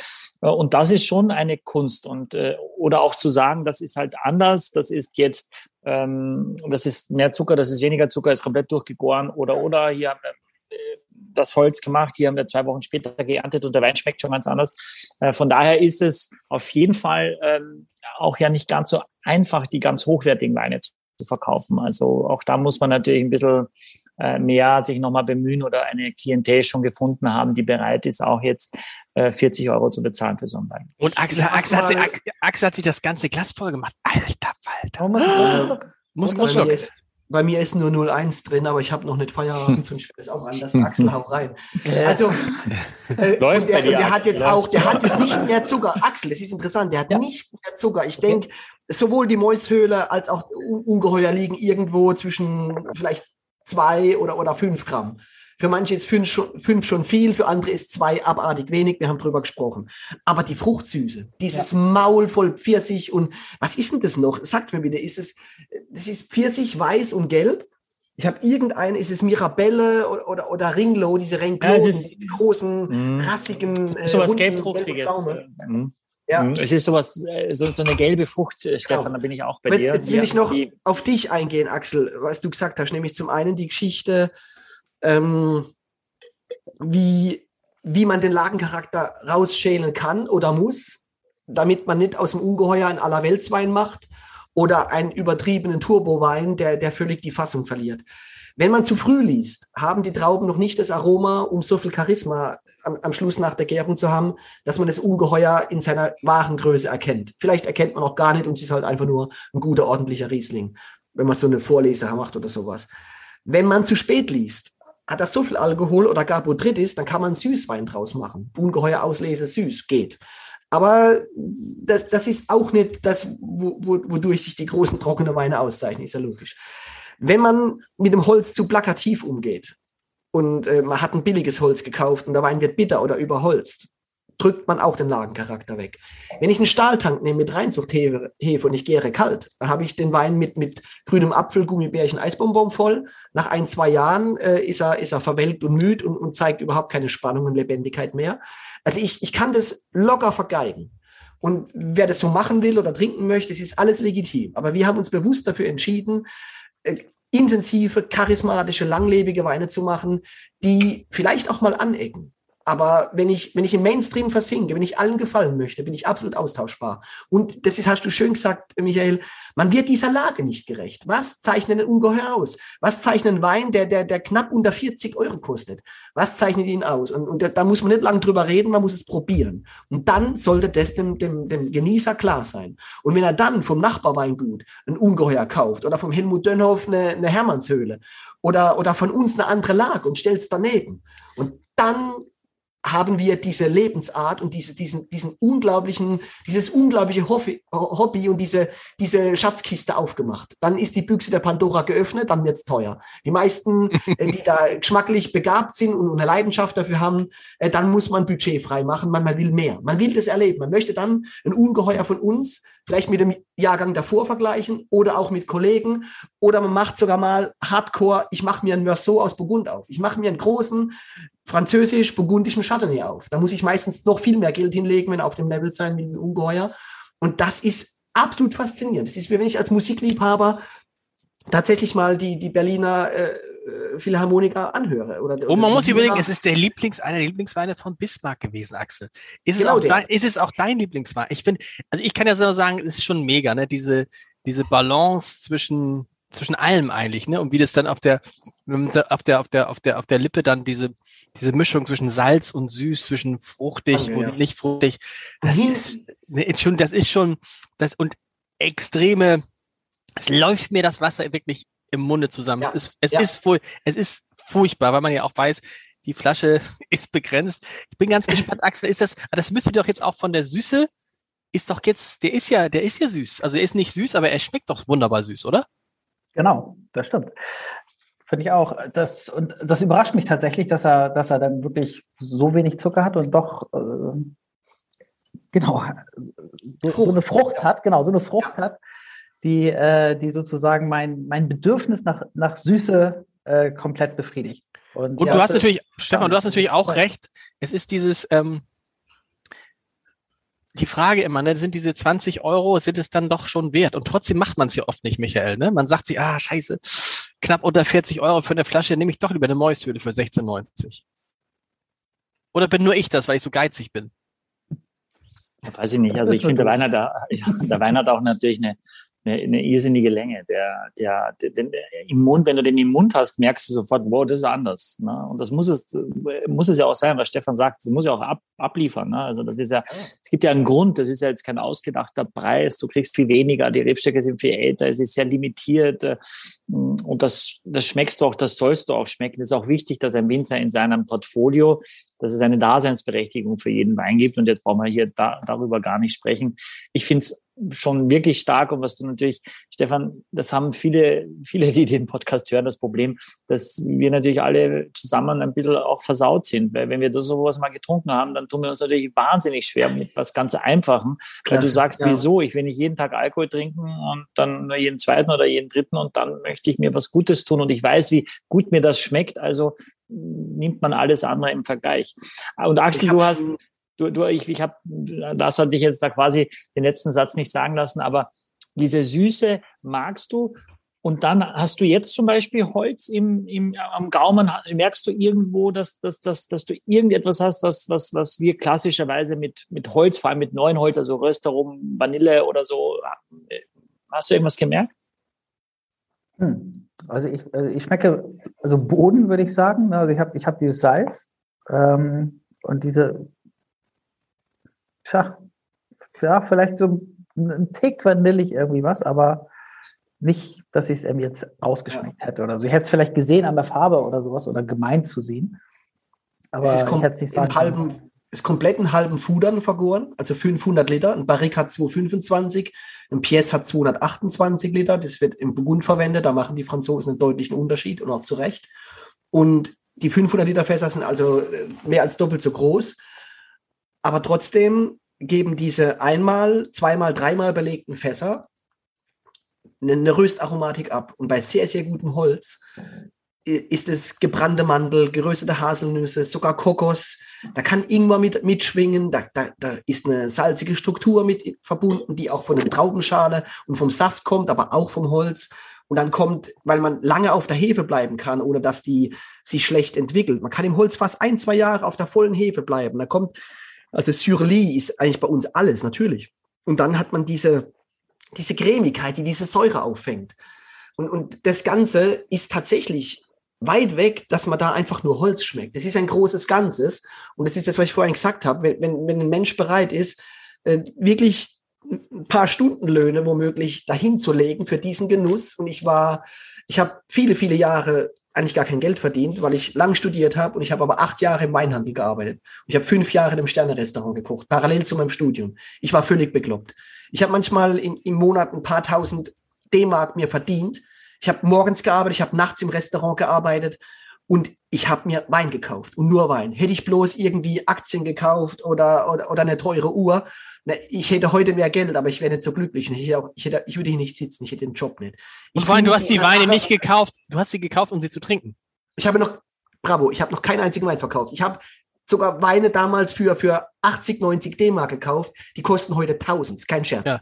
Aber Schamschamatar von Clodüger habe ich immer noch im Keller. Ja. Aber deswegen bin ich Winzer geworden. Es hat mich so gerockt, so mitgenommen. Und es geht vielen Kunden, die hier auf den Hof kommen oder eure Kunden so, die, die kommen von diesem, der, der, der Michael hat es vorhin gesagt, da kommst du nicht mehr los. Du willst das wieder erleben. Und ob man das ein, zweimal im Jahr erlebt oder einmal im Monat, das ist auch wirklich egal. Man möchte es erleben. Jeder nach seiner Fasson oder wie er kann oder will. Aber wer, wer regelmäßig die, diesen Genuss erleben will, kriegt es inzwischen seit 20, 25 Jahren von wenigen Weinen heute wieder eine riesen Blumenstrauß an, an, an deutschen Weinen, die so gut sind. Und, also wir sind, wir sind zurück auf der Landkarte und auf der, auf der Rangliste der großen, trockenen und auch teuren Weißweine. Und wir sind bei weitem nicht so teuer wie die großen Napa Valley oder Sonoma, wie die großen California äh, oder auch die großen burgundischen Weine, die Leute, das ist manchmal eine Kommastelle, die sich verschiebt bei einer, mhm. bei einem ähnlichen Genusswert. Und auch die Österreicher, äh, der Michael wird es bestätigen, die, die Smaragde der Wachau, äh, die sind eher schon dreistellig da, da, da ist eine Tendenz zu dreistellig und ich sage auch völlig zu Recht. Und, und das Ungeheuer, wir, wir versuchen wirklich die, die, die Füße auf dem Boden zu lassen. Ungeheuer, wir haben 52 Wochen im Jahr. Der Wein ist zwei Wochen bei uns verfügbar, weil wir ihn künstlich zurückhalten und für uns auf dem Hof reservieren. Alles andere geht in die ganze Welt. Und wenn man da manchmal fünf, manchmal hat man 8000 Flaschen Ungeheuer für die ganze Welt. Und unser Importeur, der, der Terry Theise damals von Skörnig, der ist jetzt in Rente, der hat mal gesagt, Stefan, gib mir es. Äh, wenn ihr ein Problem habt, damit es zu verkaufen, ich verkaufe es alleine in New York. Und Skörnig mhm. arbeitet in allen 50 Bundesstaaten, bis Hawaii. Die sind, die sind, das sind die stärksten in Sachen deutschen Wein und Riesling. Vielleicht einer der stärksten Wein, Weinimporteure in den ganzen USA. Beim Champagner wahrscheinlich auch nur. Wie, also wir können es, wir, wir, reden über 8000 Flaschen Ungeheuer, die man. Ja, für die ganze Welt. Die man aber die, die, komplett aber auch in New York verkaufen könnte. Richtig, ich könnte ja. die auch auf dem Hof verkaufen in zwei Wochen. Wenn ich da mich drum kümmere und wenn wir da ein, ein, ein Programm fahren, wir, wir glaube ich, wir haben vor ein paar Wochen zum ersten Mal in unserem ganzen Leben, 14, ich bin 14,5 Jahre hier, zum ersten Mal ein Newsletter per E-Mail rausgeschickt. Mhm. Wir kümmern uns da gar nicht drum, die, die, weil es einfach, wenn der Wein eine Aussage hat, die, die Leute kümmern sich drum, das zu kriegen. Und wer es nicht will, muss es ja nicht kaufen. Aber wir haben wir haben das früher war es so, wie, wie Michael sagte, äh, vor 14 Jahren wusste ich nicht, können wir mehr wie 2000 Flaschen verkaufen. Das war die Menge von meinem Vorgänger. Wir wären aber in der Lage, 50, 60.000 Flaschen erlaubterweise mit nur 5, 50 Hektoliter pro Hektar Ertrag vom großen Gewächs zu vermarkten. Wir hätten diese Menge erlaubt. Manchmal kommt man nur auf die Hälfte, also noch viel, viel weniger Ertrag, als überhaupt schon begrenzt erlaubt ist. Wir, wir haben zu wenig davon. Ich, ich will da gar nicht auf die Tränendrüse drücken, aber aus einem Problem, teurer? aus der wieso, Angst. Wieso macht ihr den Wein nicht teurer, das Ungeheuer? Also wenn ihr es so unfassbar du, viel mehr verkauft. 38 Euro ist viel Geld. Ja. Und wir haben noch ein Mama, wir haben manchmal ein, zwei, drei Fässer, die wir separat füllen, der kostet 85. Und wir haben aus dem Pechstein einen Osietra, der kostet 105. Und Aber wenn jetzt, jetzt, jetzt, Achtung, jetzt wird saublöd, ja. die sind noch schneller weg. Die sind noch schneller weg. Also das scheint immer noch zu billig, aber ich möchte es auch an die Kunden sagen, wir fangen nicht an mit Preistreiberei. Wenn die Inflation uns überholt und, uns, und, und wir können hier unsere Mitarbeiter nicht mehr bezahlen, das wäre dumm von mir und das wäre auch wirklich ein, ein Riesenfehler und auch äh, mir anzukreiden. Also wir werden irgendwo gucken, dass wir gesund leben und, und nicht auf Kosten der Kunde die Preise hochtreiben, aber wir müssen auch überleben. Schauen wir, was uns allen blüht, aber wir möchten das im Einklang mit unseren Kunden machen, auch mit unseren Handelspartnern. Wir sind verdammt stark im Handel, deswegen haben wir heute diesen Podcast, weil wir mit euch schon lange zusammenarbeiten, weil ich auch möchte, äh, mit dass euch muss man immer sagen, nicht, dass es einer falsche Ahnung ja. kriegt diese, ganz wichtig, wir sind ja nicht Silkes Weinkeller. Ne? Nicht, Stefan, dass du jetzt denkst, wir sind ja ein ganz normaler Podcast, der von Silkes Weinkeller präsentiert wird. Das ah, muss okay. man jetzt einmal sagen, Michael. Ne? Nicht, ich bin da nicht so... Äh, nicht, dass eine falsche Eindruck... Da sehr, wir sind der unabhängige so Jury und das... genau, ja. Nicht, weil ich denke, wir könnten die alle auch zerpflücken und das wäre genauso okay, aber wir suchen natürlich auch manchmal aus die... Ja. Was wir auch manchmal tun, aber in dem Fall jetzt nicht. Ja. Wollen wir den Sauvignon Blanc nochmal probieren eigentlich? Ja. Ja, unbedingt. Hau rein. Unbedingt. Ich bin selber gespannt. Und das den ist ja jetzt... Auf dem Markt. Der muss man, Woche auf dem Markt. Sauvignon Blanc habt ihr ganz, wie viel, wenn Sie sagt, ihr seid für Sauvignon Blanc weltweit auch bekannt, aber äh, Anteil Sauvignon Blanc ist dann irgendwie einstellige Prozent. Eigentum haben wir, ach Gott, das sind keine drei Hektar. Okay. Da, da machen wir hauptsächlich äh, den Imperial draus und den, äh, den Sauvignon 500 und in Teilen noch den Sauvignon 1. Und dann haben wir Fläche gepachtet. Das ist wie Eigentum, aber die gehört uns nicht. Äh, die, was weiß ich, wenn der Pachtvertrag auflöst, in, ausläuft in, in 20, 25 Jahren, dann, äh, dann muss man halt versuchen, wieder zu pachten, aber dann bin ich in Rente oder lebe nicht mehr. Also das ist egal. Also wir, das ist wie Eigentum, aber es ist gepachtet, möchte ich nur explizit dazu sagen. Und dann kommen wir bestimmt auf 10, 12 Hektar okay. Sauvignon Blanc. Und äh, die Hauptsache davon ist aber im, im Sauvignon 2, Stahltank ausgebaut, kostet um die 11 Euro. Äh, und der geht tatsächlich, da gehen allein 30.000 Flaschen nach Amerika jedes Jahr. Krass. Ich glaube, das macht kein anderes deutsches Weingut. Das macht vielleicht österreichische Weingüter. Äh, da, da ist ja der Sauvignon Blanc auch schon, bevor in Deutschland an, angepflanzt werden durfte. Erst 99 wurde es überhaupt erlaubt, dass man Sauvignon anpflanzen darf. Ah, das ist interessant. Ja, da hatten alle anderen, alle anderen Weinnationen der Welt hatten selbstverständlich Sauvignon Blanc. Südafrika, Österreich, Frankreich, das Geburtsland des Sauvignon Blanc, äh, rauf und runter, bis runter ins Languedoc, über die Loire und zurück nach, ins Bordelais. Sauvignon Blanc, auch in, auch in, in den USA. Wir waren das letzte Land auf der Erde, was überhaupt eine Anbaugenehmigung hat. Und warum? Diese große, ja, weil das deutsche Weingesetz sagt, alles, was da drin nicht explizit erlaubt ist, ist verboten. Ist kein Scherz. Ah. Diese Klausel gibt's im deutschen Weingesetz und daran muss sich auch jeder Winzer halten. Und wenn wir irgendwas machen wollen, was da drin nicht explizit beschrieben erlaubt ist, dann müssen wir anfragen. Und dann kann es sein, dass es erlaubt ist, dann kriegt man ein Go, so wie zum Beispiel für den Namen Osietra, für, für eine Flasche Wein. Es geht auch schon um Namen und um Etiketten. Oder man, man kriegt ein Nein und dann ist rum. Wir haben eine Parzelle, deren uralter Name ist Dachsloch. Wir haben gefragt, ob wir das so draufschreiben dürfen. Weinkontrolle sagt nein, dann war es das. Dann steht das. Es gibt kein Gesetz auf der ganzen Welt, kein Weingesetz, was so annähernd so streng ist. Lange Rede, kurzer Sinn. Sauvignon Blanc 99 erlaubt. Und wer da fragt, äh, hätte man es weiterlassen, ver verboten lassen sollen oder, äh, oder macht es Sinn? Äh, ich glaube, die Frage ist beantwortet, wenn man diese Sauvignons probiert. Deutschland oder speziell die Pfalz ist ein Riesenterror für Sauvignon Blanc. Ich bin selbst fasziniert. Damals hat es mich umgehauen, weil der Achim Niederberger, der Inhaber, hat darum gebeten, dass wir es anbauen. Ich bin ja eher konservativ, hätte Riesling, Pinot Noir, Weißburgunder gemacht. Äh, ich, ich bin dankbar, dass er damals gesagt hat, mach das, weil ich habe es ja auch geliebt. Ich als Weinliebhaber schon immer. Ich liebe weißen Bordeaux. Ich glaube, wenn man unsere Sauvignons probiert, dann weiß man auch, warum, warum die so sind. Ich liebe die weißen, großen Weißweine aus dem Bordelais, die, die überwiegend Sauvignon geprägt sind. Und der ist ja gigantisch. Der ist ein ich finde, find, das ist Leute, äh, vor allem, weil er nicht so, ich, bei diesem Sauvignon Blanc, er ist halt nicht so, dass du gleich denkst, alles klar, äh, wer hat die grüne Paprika aufgeschnitten, wenn du die Nase reinhältst, sondern ja, er, ist, er, ist, er, ist, er ist dezenter da, Michael, oder? Er ist dezenter in der Nase als Ja, ich glaube, da, da hilft jetzt wahrscheinlich auch das Holz. Äh, Stefan, weil auch der Wein im Holz äh, ja. ausgebaut ist, dass die Frucht dich jetzt nicht, dir nicht entgegenspringt, äh, wie es häufig ist beim Sauvignon Blanc. Äh, und dann hast du natürlich am Gaumen die, die Textur, die, äh, ja, die Aussage, du hast die, mhm. die Frucht, die nicht nervig ist, ja, die ist da, die ist schön, die ist, die ist, die ist vielschichtig, ja, aber sie ist nie anstrengend, sie ist nie schon abtörnend, äh, gar nicht. Ja. Es ist ein Riesenräuber auch zum Thema große Chardonnays, die ja wahnsinnig teuer geworden sind.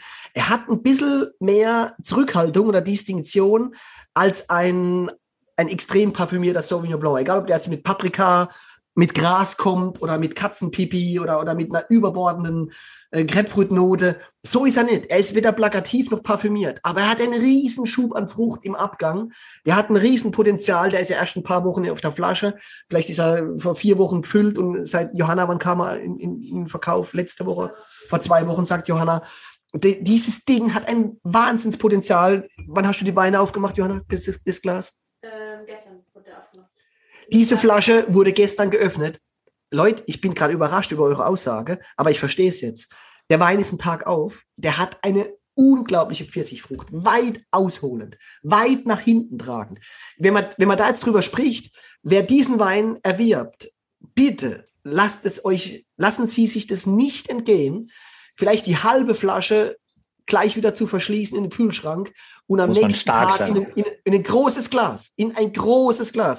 Wenn man, wenn man, wenn Leute das sehen, das ist das, äh, das ist das Ermitage-Glas beziehungsweise Syra Old World, also alte Syra-Welt, äh, Riedel-Linie äh, Veritas. Ich mache jetzt ohne Bezahlung bewusst Werbung für dieses Glas. Ist ein gigantisches Verkostungsglas, ein gigantisches Genussglas für Weine, die, die wirklich äh, intensiv und, und, und Haben wir die bei äh, unserem Redel, Michael, haben wir die bei unserem Redel-Tasting nicht gehabt? Das, ist das ein Syrah-Glas?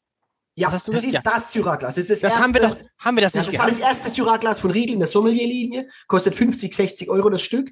Das ist die, die immer noch äh, Kristallglas, immer noch Maschinen, nicht Mund, aber Maschinen geblasen. Die liegen so Straßenpreis 20 Euro das Stück. Das sind aber gigantische Gläser. Ein das Bruchteil vom Sommelierglas. Ich glaube, ich glaub, genau wir haben die gleiche Form. Ich glaube, wir haben es ja. gehabt, oder? Auf jeden Fall. Also wir haben das, das Arbeit mit dem. Ja. Wir arbeiten ja, mit dem Syrah Neue Weltklasse jetzt hier bei uns, aber wir hatten das tatsächlich, Veritas ist sowieso eine super Serie ja. und da bin ich komplett bei ihm. Preis-Leistung ist da schon echt noch schwer in Ordnung. Wobei es eher, ja. glaube ich, Richtung 25 Euro geht, leider mittlerweile, lieber Stefan. Aber ja klar, bin, wir, wir, haben, äh, wir haben, die konnten gar nicht liefern. Die haben seit November, ja. können die nicht liefern. Die ganze Welt stürzt sich auf diese Gläser. Und wir haben hier ein, einen Mehrwert, der ist nicht hoch genug einzuschätzen. Wer jetzt stutzt und sagt, was, 60 Euro ein Sommelierglas, Mund geblasen, eins, äh, die Linie drunter, immer noch 25.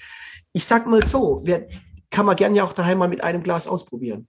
Wer ein dickwandiges, günstiges oder gar billiges Rollrandglas hat, wo oben so ein dicker Rand ist, oder irgendeinen komisch geformten Eimer, und er nimmt das Glas nebendran.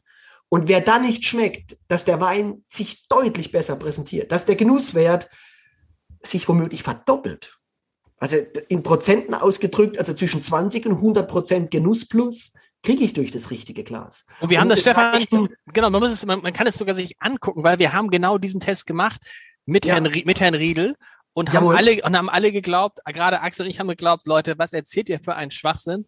Die nee, Weine schmecken, und es war das, es war das komplette Gegenteil. Wir haben mit verschiedene Weine in, in, ja. in drei verschiedenen Gläsern schmecken völlig anders. Bei diesem finde ich, hat eine extreme Cremigkeit, oder? Ja, es ist so, als so, wie wer, geschmolzene Schokolade, ja. also von, von der Textur, wie so geschmolzene Schokolade am Ende. Ja, kauf einmal, ich bin ja auch ein leidenschaftlicher Koch, kauf einmal eine schmiedeeiserne Pfanne, die so dunkel eingebrannt ist und nicht, nicht mit einer Beschichtung und mach deine Bratkartoffel. Diese Pfanne kostet ein bisschen Geld. Aber ihr habt ein Leben lang an der, sogar die Kinder und Enkelkinder kriegen diese Pfanne und ihr habt ein Leben lang geilere Bratkartoffeln. Ist das nicht was? Und mit diesen Gläsern ist es genauso. Wer es nicht zerdeppert, das ist, manchmal muss man mal sehen, wie eine Tankfüllung Benzin, äh, die wird verbraucht. Die verbrauchen sich auch, die gehen ab und zu kaputt. Muss man sich vorher klar machen. Ja, die gehen ab und zu kaputt. Da kauft man sich ein neues. Hoffentlich kann man es. Aber das steigert die Lebensqualität, den Genusswert, wenn man Wein mag oder gar liebt, sind diese Gläser ein, ein Mehrwert, auch ein geldwerter Vorteil. Das ist immens. Jeder Aber das Interessante ist, dass du jetzt sagst, geil. trink den Sauvignon Blanc aus einem Syrah-Glas. Weil Ja, eigentlich, ja, ist der, eigentlich, ich ist auch, der, ja. eigentlich ist der ja Finde ich für, für, spannend, für einen. Rotwein gemacht. Äh, probiert's einfach aus. Ich glaube, ich liege nicht so falsch. Ich habe Okay. äh, seit hab- dem Vierteljahrhundert probiere ich Gläser, ich sammle Gläser. Ich habe sogar Riesel, äh, Riedel-Prototypen bei mir im Regal. Ich Aber bin trinkst du, das ein heißt, du trinkst, Glasfanatiker. Und Aber dieses trinkst- Glas funktioniert. und das funktioniert nicht nur für den Sauvignon Blanc, sondern Das auch für funktioniert andere, völlig gut. Also für mit alle Gläser, Glas- für alle Weine, meine ich. Ja, es gibt von der, von der Veritas-Linie von Riedel das Riesling großes Gewächs oder Riesling Grand Cru. Sehr zu empfehlen, geht für die meisten unserer Weine perfekt. Mhm. Es geht aber auch das Syrah-Glas. Beim Mhm. Sauvignon Blanc bin ich bei dem Syrah-Glas. Ob New oder Old World spielt nicht die große Rolle. Ich würde es nicht ganz so den Kamin eng setzen wie bei diesem Riedelglas. Deswegen dieses Glas oder das äh, New World Syrah, was Michael angesprochen hatte, das ist noch ein bisschen weniger fokussierend und, und treibend als dieses, äh, ich hebe es in die Kamera, Mhm. als dieses Syrah Old World. Und jeder nach seiner Fasson soll es probieren. Aber ich rate dazu an, größere Gläser, also Kubik 250 bis 400 Kubik, ohne Quatsch. Und das ist unglaublich äh, aroma- und genussfördernd. Punkt, ausarmen. Wer es nicht so empfindet, kann mir widersprechen. Wer es ausprobieren will, hat, hat was vor sich. Das ist einfach toll. Magst wie schmeckt der Wein? Wie schmeckt der Wein in deinem Glas, das du jetzt hast? Wie schmeckt dir das Oh. Sauvignon Blanc? Fragst du einen Axel oder? Äh, Ja, Axel, Axel, ja. Axel frage ich. Ja. ja, ja. Äh, Die, die Axel fragst du. Ich, ich habe ja ein, Ja. ein Silkes Weinkellerglas und äh, ich bin konsterniert, dass das, glaube ich, einen Rollrand hat. Glas ist super. Axel, dein Glas ist super. Ja. Ist ja auch ein großer Kelch. So muss es sein. Und auch ein schöner, schöner zulaufender äh, Kamin oben. Wenn es zu weit ist, kriegst du keinen Fokus. ja okay. Aber sag mal, was wieder der Wein schmeckt. Äh, Äh, ich ich würde nicht schmecken, dass es ein Sauvignon Blanc ist, ehrlich gesagt. Ähm, äh, also, weil ich, genau, also ich, ähm, weil ich bin ja nicht so ein Kenner, äh, aber ich habe gerade mal einen Schluck getrunken und dachte, so, ah, was haben wir? Ach ja, Sauvignon Blanc ist es. Aber ich dachte, pff, könnte auch was anderes sein, weil er, weil er nicht so Sauvignon Blanc typisch ist. Aber Was das ist denn typisch für dich, Sauvignon? Ja, also irgendwie, wir hatten, wir hatten am Montag haben wir eine Aufzeichnung gemacht und da hatten wir einen Sauvignon Blanc, der, der wirklich sehr fruchtig und blumig und sehr viel. aus äh, Marlborough. Ja, genau, genau. Hatte. Mhm. das, das war so, so also das, das habe ich noch sozusagen im Hinterkopf. Na gut, dieses Aber- Parfümierte tatsächlich, ne? genau, das ist ja, genau, genau. Dieses Parfümierte, genau. Wobei der ja gar nicht schlecht war. Der hat, der Nee, hat nee. zwar sehr krass gerochen, aber hat, war dann am Gaumen so äh, schon auch irgendwie rund. Äh, und der hier ist wahrscheinlich ernsthafter, würde man sagen. Äh, und gefällt mir äh, so ganz gut. Aber wie gesagt, ich hätte jetzt von selbst nicht rausgeschmeckt, dass es Sauvignon Blanc ist.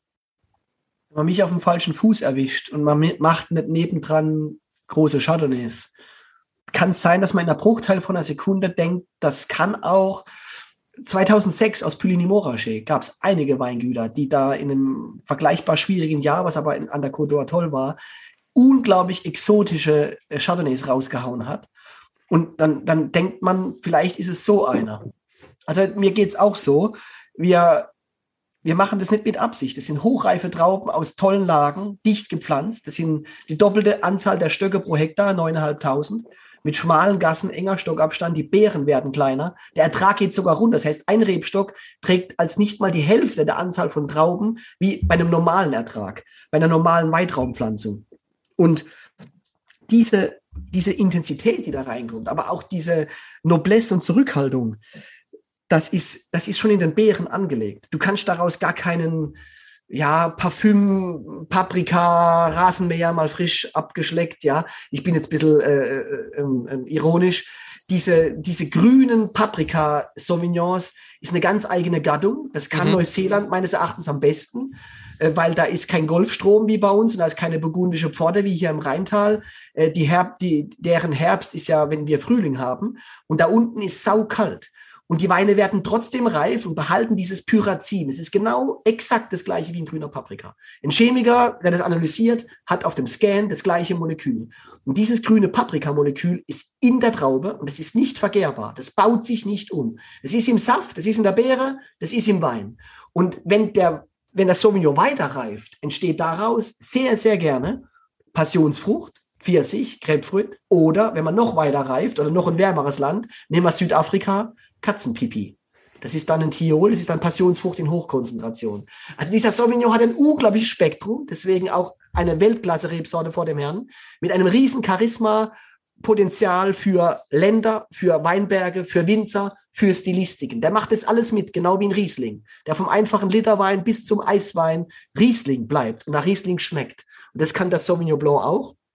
Und da, wir haben hier eher wie ein weißer Bordeaux. Wer wissen möchte, wie ein Pessac Léognan schmeckt, der kann ihn sich kaufen. Ich sag mal, in der Liga hier 50 bis, ja, geht, geht bis 600, 700 Euro für eine, für eine Einzelflasche aktueller Jahrgang Aubryon Blanc.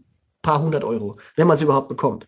Und irgendwo da, da bewegt sich der Wein. Der, der, der hat, der hat schon diesen Punch und, und diese, diese Fülle und diese Noblesse, die ein, ein großer weißer Bordeaux auch in die Waagschale wirft. Es, war, es liegt Jahre weg von Neuseeland, Axel. Du liegst völlig richtig und du hast das intuitiv genau richtig gesagt.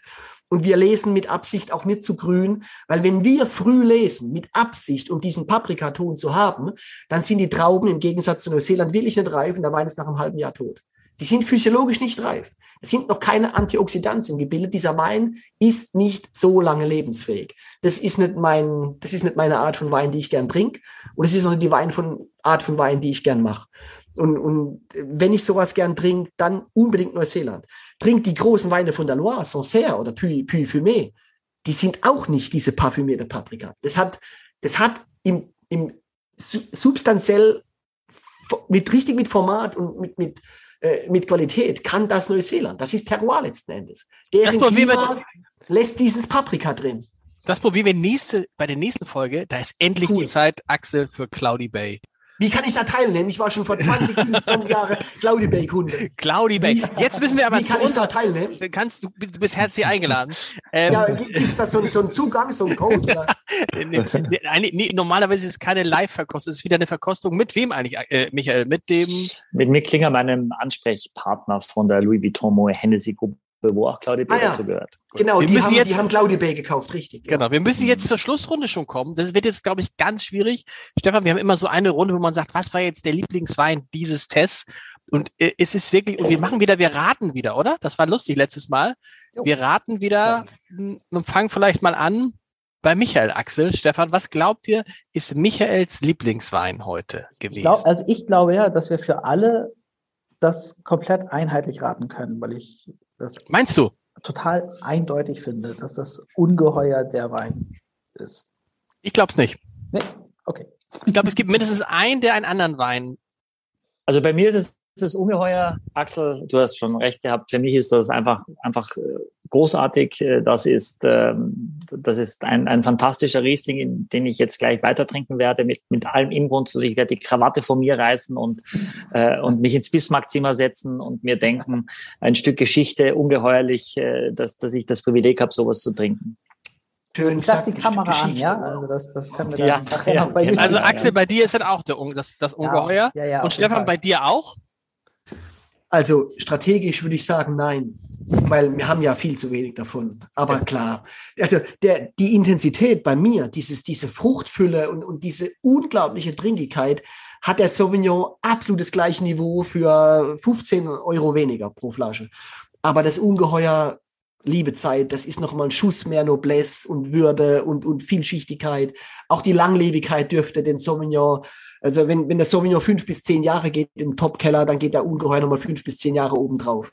Wirklich. Also es ist ungeheuer klar. Der, der Axel hat da schon richtig getippt, ja. Aber bei dir ist Lars ist es anders, weil du es ja so sehr sagenumwoben gesagt. Wenn ich sagen, aber mir ist es wirklich, weil ich finde überraschend, ist ja auch ein bisschen gemein, bei dem Ungeheuer, nach dem, all dem, was wir gesagt hatten, und man wusste, großes Gewächs ist der beste Wein von Dings, äh, ein genialer Wein, großartig, wie übrigens auch äh, die Weine davor, alle vier Weine, finde ich, sind top. Das ist ja nicht so, Paket, es ja. ist, also du hast ja oftmals auch Pakete, wo du sagst, okay, da ist jetzt mindestens ein Wein dabei, wo du denkst, oh, der, ja, den nehme ich dann zum Kochen oder verschenke ich an die Schwiegermutter. Das wäre schlecht. Was? Nee, Zum Kochen? nein, habe ich- nein. Nein, Also, nein, ich, die Spaß. Qualität, also die Qualität unserer Kochweine zu Hause, weil wir das ja gar nicht alles immer trinken können und gar Ist also groß, ne? auf dem Land sozusagen, ist Deutlich gestiegen. unfassbar gestiegen. Aber Ich finde also alle ich. vier, ich finde so irgendwie, es ist halt, das ist ja das Tolle erstmal, das muss man sagen, es ist, und das ist ja so ein Kompliment auch an von Winning, finde ich. Ich habe jetzt viele Weine von von Winning schon probiert und bin noch nie enttäuscht worden. Es ist nie ein schlechter Wein dabei gewesen,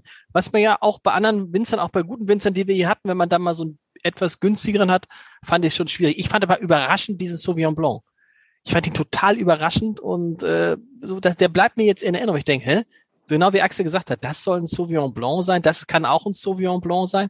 Das ist, glaube ich, ein Sauvignon Blanc für alle die, die Sauvignon Blanc nicht so gern mögen. Also zumindest den parfümierten Sauvignon Blanc, genauso wie die Rieslinge. Ja. Rieslinge sind für alle die, die Rieslinge nicht mögen. Das heißt, von Winning macht die Weine für die, die diese Weine eigentlich nicht mögen. Zum, so, vielleicht kann man das so am Ende so zusammen, ja, zusammenfassen. Das ist ja eine, das ist ja eine tolle Leistung. Ja, wie ich es vorhin beschrieben habe, äh, das ist wahrscheinlich auch der Grund, die Hälfte unserer Weine geht ins Ausland. Das ist eine Exportquote, die erreichen okay. wenige. Vor allen Dingen sind es die hochwertigen Weine, die, die Billigwein kann schon nach China verklopfen. Mhm. Aber das, dieses Phänomen scheint wohl in, in unserer Weinstilistik angelegt, in diesem Schmelz aus dem Holzfassausbau, aber auch in dem Salz aus dem Holzfassausbau, aus diesen tollen Trauben, wo halt auch die Frucht mitspielt. Ja, das ist ein sehr sinnlicher Weinstil und ich mag die Weine so. Das war gar keine strategische Entscheidung. Ich wusste es nicht, dass es so gut ankommt. Wir haben auch damals nicht viele Weine aus dem Holz gemacht. Und dass das so kam, es hat wohl den Nerv der Kenner weltweit getroffen. Und ich bin dankbar dafür. Ich, wir nehmen das so an. Und, und wenn sich der, der, das, der Geschmack in der Welt ändern würde, würden wir trotzdem die Weine so weitermachen. Ich, ich bin 15 Jahre oder 17 Jahre vor der Rente. Äh, man wünscht sich immer, dass sich nichts ändert, aber es ändert sich viel im Leben, wir wissen das. Aber man versucht sein, mit Rückgrat seinen Stil zu machen und der kam von Herzen und wir werden es weiter tun. Und jeder, den es freut, äh, ist herzlich eingeladen, sich, sich eine Flasche beim Ungeheuer ja zu reservieren, bei seinem Lieblingshändler zu reservieren. Äh, oder oder auch, oder jetzt oder es soll ja Pakete geben bei großen Online-Weinhändlern jetzt dazu. Eben. Stefan, wir sagen wir sagen Zuschlagen. Wir haben, den, wir haben wir haben von den Weinen äh, nur noch den Sauvignon. Alles andere ist, ist weg. Wow. Wir sagen, wir sagen, wir sagen Danke. Michael, was willst du noch sagen? Ich will nur sagen, äh, das haben wir gar nicht. Das Sauvignon Blanc kostet 25,90, das Sauvignon Blanc Imperial. Äh, und das ganze Paket, und wenn ihr das mal zusammenrechnet, wird der. Das, stopp, das ist Werbung, das ist Werbung, das ist Werbung. Stopp. Nein, stopp, ist stopp, Werbung? stopp, stopp, stopp, das ist okay. Werbung. Okay. Dies, was jetzt kommt, ist Werbung. Ja, also das tolle, wirklich super spannende äh, Paket von dem super tollen, sympathischen Stefan Attmann vom Weingut von Winning.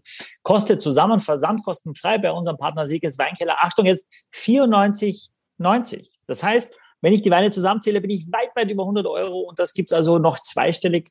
Kannst du nochmal raufkloppen.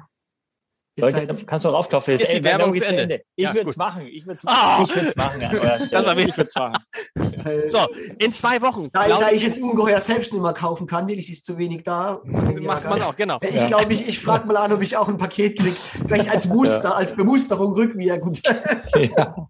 In zwei Wochen Claudi Bay, in vier Wochen cool. Tim Melzer.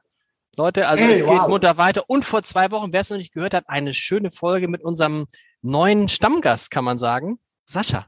Hm. If you believe in love. In love tonight. Stefan, vielen Dank. Grüße in die Vielen Dank. Vielen Dank.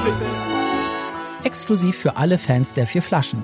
Mit dem Gutscheincode Podcast spart ihr auf euren ersten Einkauf bei Silkes Weinkeller ganze 10%. Angebote entdecken unter www.silkes-weinkeller.de.